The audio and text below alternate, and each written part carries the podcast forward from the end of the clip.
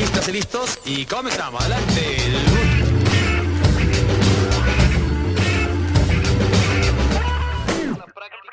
Hablemos Diseño, un programa dedicado a reflexionar.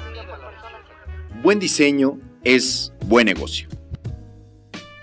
El diseño desde sus diferentes disciplinas y perspectivas, llámese industrial, gráfico, de indumentaria, de interiores, digital, de interacciones, de servicios y de productos, y así podríamos seguir con una larga lista, se ha insertado como una pieza fundamental para el desarrollo y la construcción de valor en el mundo de los negocios y las organizaciones en la actualidad.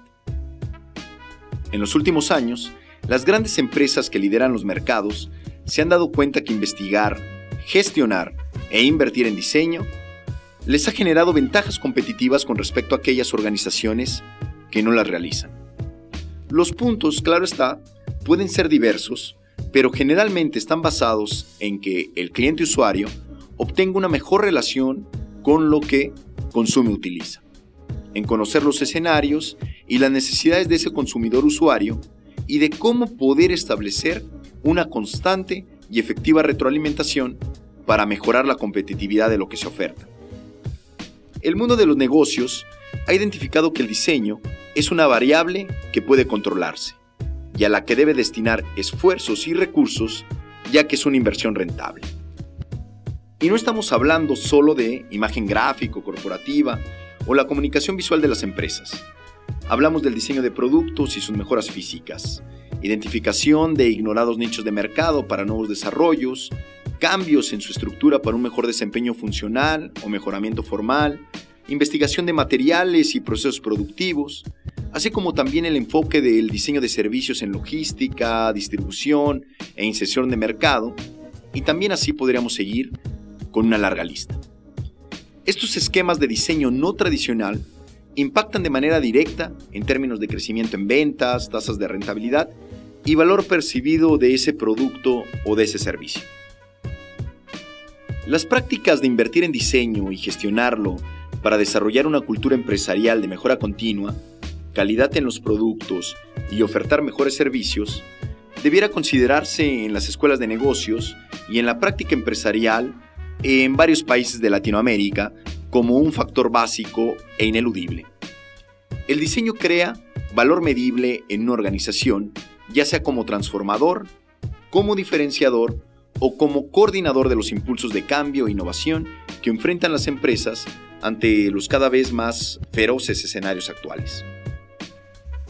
Por ello, las organizaciones que decidan incorporar al diseño en sus lineamientos y gestionar por medio de estos impulsos innovadores, se han dado cuenta que es una herramienta de desarrollo, crecimiento y progreso eh, que no solo impacta en la organización y su cadena de valor, hablemos de proveedores, intermediarios, vendedores, etc., sino que en realidad impacta con un alto valor al consumidor final y a su entorno.